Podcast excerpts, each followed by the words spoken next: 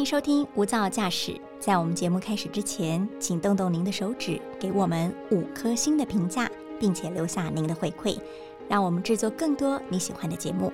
那今天的节目开始喽！您好，欢迎收听大爱电视、大爱新闻所直播的 Podcast《无噪驾驶一百种看世界的眼光》。我是刘芳瑜，今天为大家邀请到的是外电编译黄凡珍。凡珍，Hello！啊，各位听众大家好。凡珍，你还记得今天早上你吃了什么吗？今天早上喝喝了红豆坚果饮，这么健康。我早上是无咖啡不欢，一定要喝咖啡，不一定要拿铁啦。但是比如说像天气变冷的时候，就会想要来一杯拿铁。尤其是我们知道现在最近有一个那个星巴巴，经常有买一送一的时候，就会很想去买一杯来喝。你有没有被他推荐过换燕麦奶这件事？当然啊，在一开始的时候我就入坑了。你入坑代表你可以接受，对不对？可以，可以，因为就是很好奇那两个加起来的组合会是怎么样。所以你是那种口味味蕾上面接受度比较高的人。我我是喝一次吓到。哦，我觉得很 OK，因为它至少比。豆奶还好很多，因为以前也有推出过豆奶拿铁，那个就真的是，嗯，就很更母汤就对了，对对对，母汤，这也是我们今天要跟听众朋友聊的主题。那就先为大家做一下简短的国际新闻梳理。这是根据一份呃国际间的市场民调表示说，其实，在二零一九年，其实就是 COVID-19 疫情席卷全球开始，其实这时候可以说百业萧条。不过看看这个全球。的植物奶市场规模已经高达有一百二十亿美元，而且预估它的前景看好，到了二零二六年呢，还会达到两百一十亿美元，等于是翻倍了。而到了二零二九年，还渴望会超过三百亿美元，可以说是商机的大饼无限哦。那如果以原料区分的话，凡真到底有哪些都算植物奶呢？呃，其实植物奶种类非常多。其实你们呃平常在豆浆店里面看到，当然是豆浆就一定是植物奶的一种。其实就只是不要是牛奶的很多的饮料，像是豆浆啊、米奶啊，就是我们常喝的米浆，黑咖啡色那个。对对对对，就是有那个花生味的那个，那是那也算是植物奶。那当然现在还有很多像是燕麦奶、榛果奶，然后甚至有豌豆奶，嗯，然后还有就是常大家常常。吃咖喱的时候会加椰奶，那个也是植物奶啊，椰浆椰奶也算是的。可他们的市占率高吗？哦，他们分别不太呃不太一样，像是如果说以市占率来说的话，那米奶、燕麦奶、榛果奶。椰奶跟豌豆奶加起来的市占率大概是百分之二十，但是豆奶跟杏仁奶则分别占了百分之四十，算是全球非常主要的植物奶的饮品来源。嗯哼，而且是不是以杏仁奶来说的话，其实它的市占率是最高的？对，是在台湾可能比较没有这个现象，因为我们的杏仁都是需要进口，然后是一个比成本比较高的一个产品。但是在美国的话，它其实是一个非常呃非常普遍的一个商品，杏杏仁奶的市占率在那边大概有占了百分之六十四。嗯哼，这是一个欧美社会，他们的市场的确是对杏仁奶的接受度很高，跟他们的那个原产。有关系。那我们知道，其实亚洲的话盛产黄豆嘛，所以其实我们从小都是喝豆浆长大的，甚至呢，大街小巷都可以看到所谓的那种传统豆浆店。那现在大家比较注重健康，可能会特别看一下它的扛棒上面有没有写“飞机改黄豆”。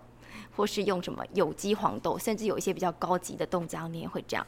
那我就好奇了，可以说豆浆是我们从小喝到大，那杏仁奶对外国人来说也是从小喝到大的一个饮品吗？诶，杏仁的历史其实非常非常的久，就是它在中东是最呃中东，我们人类最早呃大概五千年前，我们开始有农耕的时候，其实大家就有开始种杏仁了。但是其实但是后来是到欧洲，就是杏仁从中东传入传入欧洲之后，那边的人才开始发明了杏仁奶。那那有一个。渊源为什么好好的就是可以吃的一个坚果，然后干嘛要把它变成姜呢？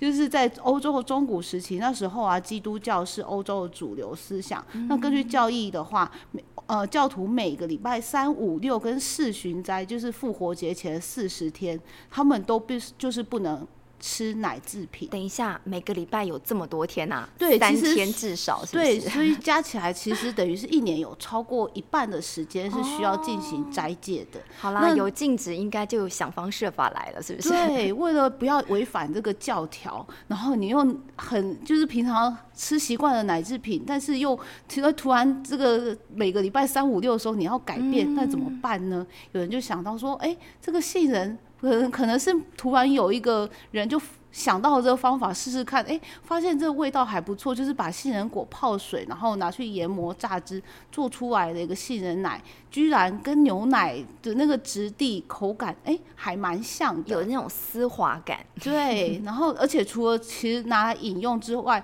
他把呃把这个杏仁奶跟盐、糖、醋结合，还可以做成杏仁 cheese 跟杏仁奶油。因为是外国人常吃的，就是 cheese 跟奶油是外国人常吃的食物嘛。的确，牛奶啦、cheese 或是奶油都是外国人的餐桌上经常可以见的，而且不只是受限于早餐，他们餐餐都可以有这三样东西。可是我就很好奇了，比如说我们到夜市的时候，经常会经过那种卖杏仁粉或是杏仁浆，其实很多人都很怕那个味道，因为其实味道蛮独特、蛮浓厚的。那外国人真的把这个东西变 cheese、变奶油、变奶，他们真的接受度这么高啊？其实那种杏仁就是那种是传统我们中药里面用的男性，那个就是大家觉得味道很刺鼻，甚至有人怀疑说那个是不是化学哦，有一种化学的感觉。那个其实是。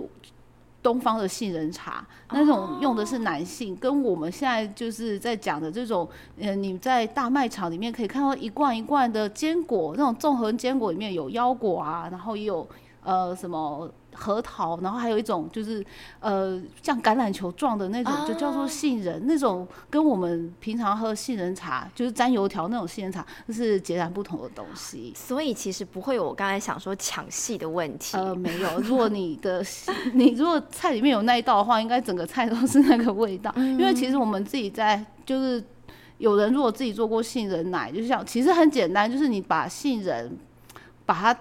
跟水一起打，然后你再把用那个，比如平常我们对用过滤袋啊，把它榨出来，其实你就会得到那个，就是有一种淡淡的坚果香味，但是它味道不是很突出。其实就跟我们自己熬豆浆的 SOP 是差不多的。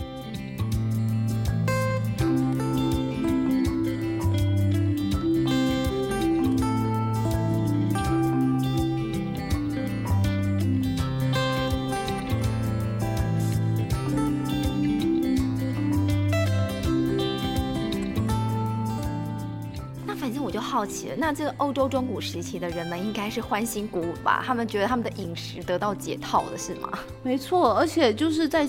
必须斋戒的时间之外呢，你这样呃杏仁奶可以拿来跟其他的食材搭配，就是你变成当大家都可以接受这个东西的时候，你就变成不会只有在斋戒的时候才可以吃，就发现哎这个东西其实蛮美味的，然后跟其他的食材搭配的话，它其实可以做成甜点，然后甚至加入汤里面还可以变成炖汤。那那道菜现在在西班牙都还是很盛行。哦，讲了我都口水直流，那应该是人人吃得起吧？对不对？当然不是，因为。对，杏仁是要生长在地中海阳光充足的地方。那像在寒冷的北方欧洲，其实长途运输那个代价是蛮高贵的，所以只有王公贵族才吃得起杏仁跟杏仁奶。那是直到后来基督徒他们放宽了这个斋戒的规定，然后就变成说你在斋戒的期间，你其实还可以持续的使用食用奶制品。那所以就大家渐渐就没有这种高级杏仁的需求了啊，一直到直到现在二十一世纪的今天，这个风潮又再度的流行起来。嗯，可以说他们早期的欧洲人是为了这个遵守教义又可以保持口欲，所以才研发出了这个杏仁奶。但我不觉得现在的人是因为宗教教义耶。当然不是，因为我们现在宗教不是我们的生活的主流了。那杏仁奶现在再度流行呢，但是是因为另外一种信仰，是因为现代人很注重健康。嗯，然后在牛奶之外呢，呃，本来欧美咖啡业者也是用豆浆，就是我们的豆奶是作为主要的搭配搭配呃。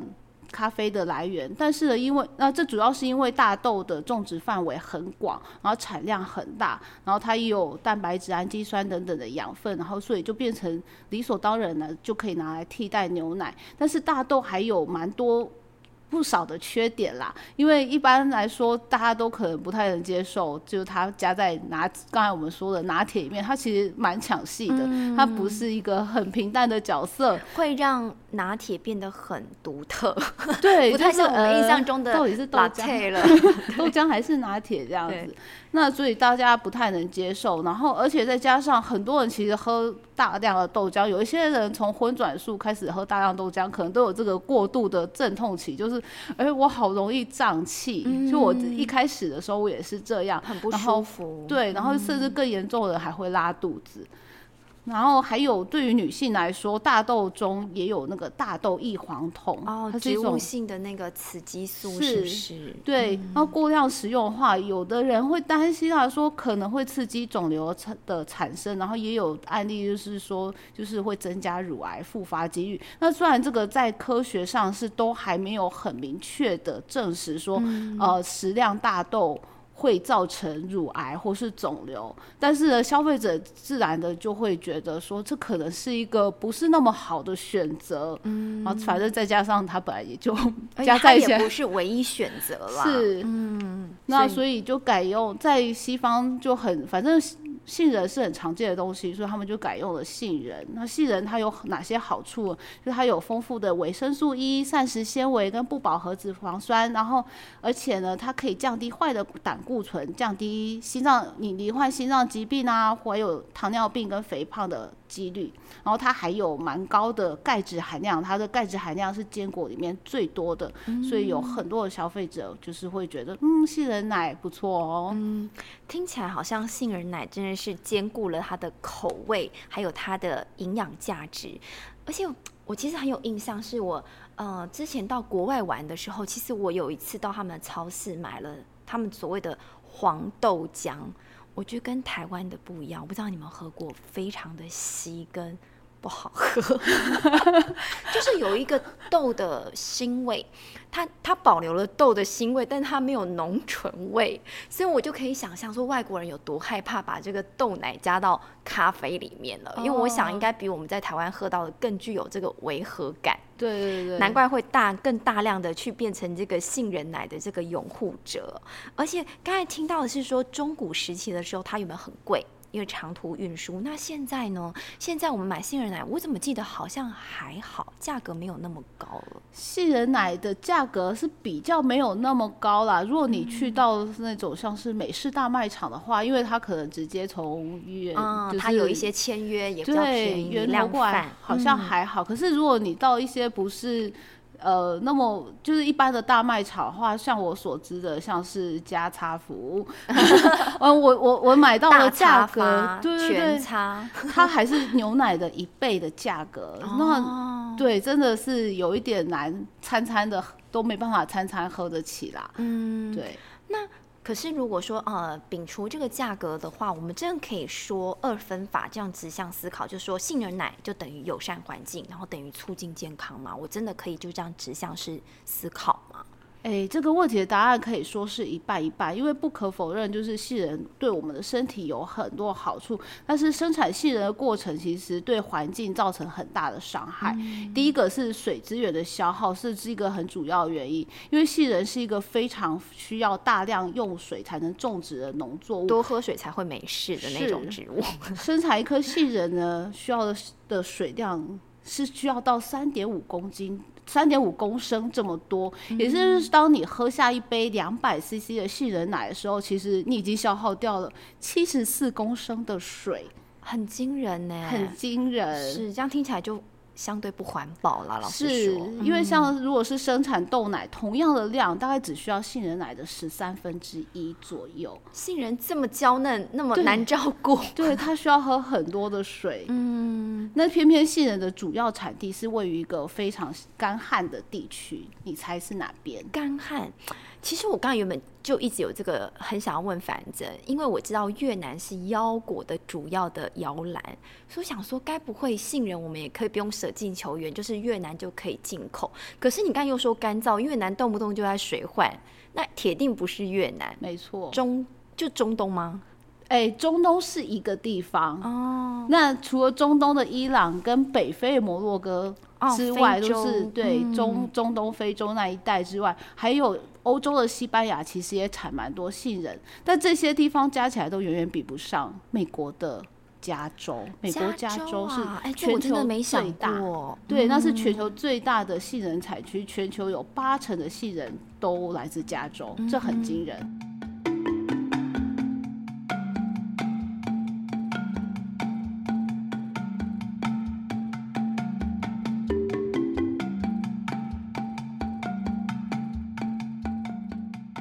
想到加州一年到头在这边领火季，然后不是提早就是延后。那如果这都烧掉了，也烧掉他们的主要产区，相信这个杏仁奶的价格应该也要跟着水涨船高。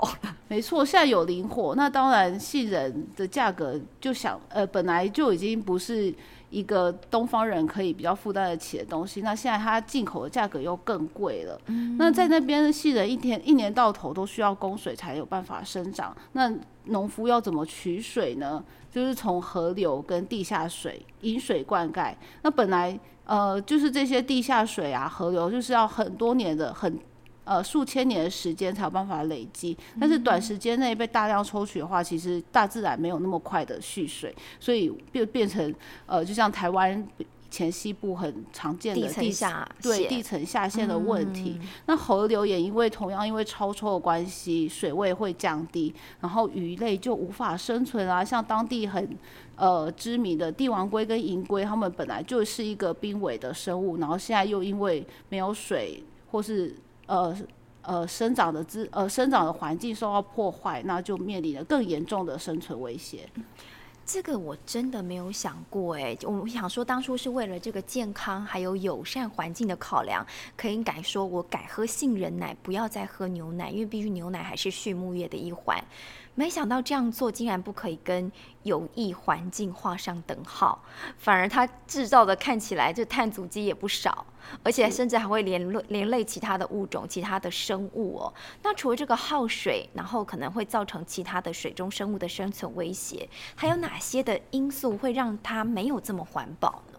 生产系的过程还有另外一点。就是蛮蛮让人诟病的，就是它会害了蜜蜂。哈，它是蜜蜂杀手啊！没错，它不止害了鱼，还害了蜜蜂。因为杏仁果的花呢，需要透过蜜蜂来授粉。那整个加州的杏仁果树加总起来，其实需要两百万个蜂巢。那只有加州的蜂蜜蜂当然是没有这么多。于是业者就从全国各地运来一箱一箱的商用蜜蜂。其实这些蜜蜂移民了。是这些蜜蜂，其实就等于是。他们的工人来帮助授粉，那总共的数量这样子的蜜蜂其实是一个超过全美的七成这么多。但是有一点就是，这种植杏仁的过程，你其实不是完全有机，没有用农药的，所以残留在杏仁树上面的农药。这个蜜蜂在授粉的期间，难免都会沾到嘛。然后喷洒的这些杀虫剂，其实对蜜蜂有毒，有的是会直接杀死蜜蜂，啊，有的呢是会破坏蜜蜂的免疫系统，导致这些蜜蜂它呃出差完毕以后回家之后就开始生病，因为它免疫系统下降了。然后再加上这种大型的派对啊，就是全国蜜蜂都一起在同一个时间、同一个地点，趴了。没错，那如果一旦有一个蜂群，呃，他们有生病的话，那是不是其他的也会一样？就像我们现在的 COVID 一样，是没有社交距离，然后又快速传播，因为他们的蜂巢的家就是一个紧挨一个嘛。一旦的话，一只蜜蜂或者是一个蜂群，可能就会扩大这个整个疾病的蔓延。听起来我很想要下一个。说杏仁该不会就是蜜蜂界的希特勒吧？哦，很像是给他们的一个大屠杀哎！没想到说，我只是想要为了健康哦，为了友善环境，然后不想要再喝这么多鲜奶了，改喝杏仁奶，结果反而会变成去剥削了这些小蜜蜂的生命的确没有想到，嗯，这样的确有点残忍哎。是，就是后面有一些事情没有看到，当然。业者也不会告诉你了，他只告诉你这个有益健康。是，后来又打着现在很环保，所以这都是主流。嗯哼，那当然啊，消费者这边能够做的，我们就是可以从拒绝购买。就是当你在大卖场看到杏仁奶，就觉得啊，好想喝一下的时候，也许你可以稍微想一想，这后面的生产过程可能其实有一些不是那么人道的。那你可以从拒绝购买啊，抵制这些残忍商品。那当然更进一步的，其实。在市面上，你还是可以从有一些有机商店买到有机的杏仁奶，当然它可能价格又更让人高贵了一些，但是用实际行动来支持安全农业，呃，荷包稍微缩水一点，那不要每天喝，不要餐餐喝，其实还是可以忍受的吧。真的，我从来没有想过，在超市啊、大卖场啊这种垂手可得的杏仁奶背后，竟然暗藏了这么多。杀害小生命的一个杀机，这种不为人知的秘密，在今天反正都告诉我们了。所以大家可以再进一步的思考，我们想要健康啊，想要瘦身，想要友善环境，是不是有更妥善的一个做法？比如说转为有机，荷包缩水一点，也可以说我们在选择各种植物奶的同时，也可以看看包装，想深一点，看深一点，或许对待整个环境能够更友善。那也谢谢樊真今天来加入我们的节目，也谢谢。听众朋友喽，我们下次见，拜拜，拜拜。